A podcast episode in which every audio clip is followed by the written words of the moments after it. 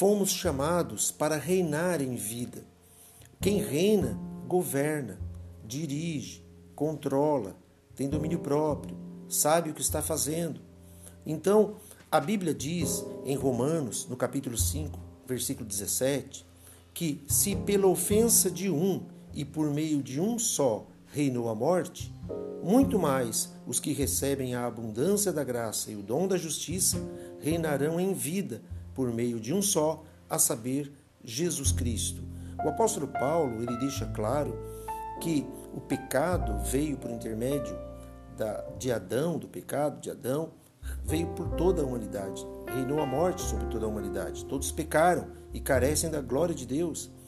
Mas aqueles que receberam a Jesus como seu Senhor, como seu Salvador, receberam a abundância da graça e o dom da justiça, de serem feitos justos, de terem sido justificados pelo sangue de Cristo na cruz do Calvário.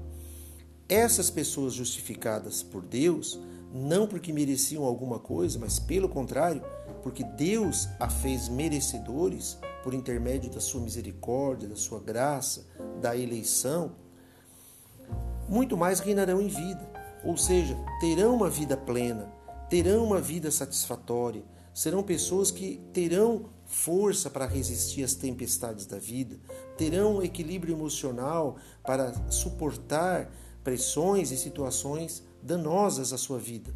Então essa pessoa, ela reinará em vida, ela terá essa salvação plena, atuante na sua vida, do princípio ao fim, porque ela é de Deus, ela tem o pacto da graça de Deus selado pelo sangue de Cristo na cruz do Calvário.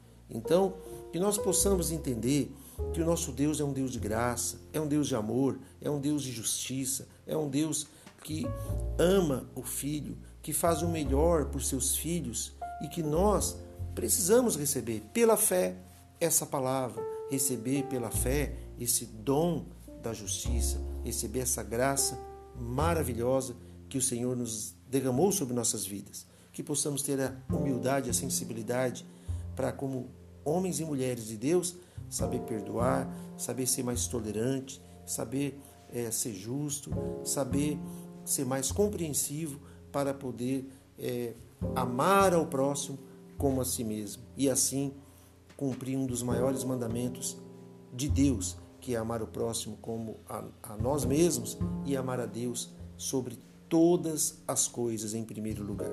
Deus abençoe você, em nome de Jesus.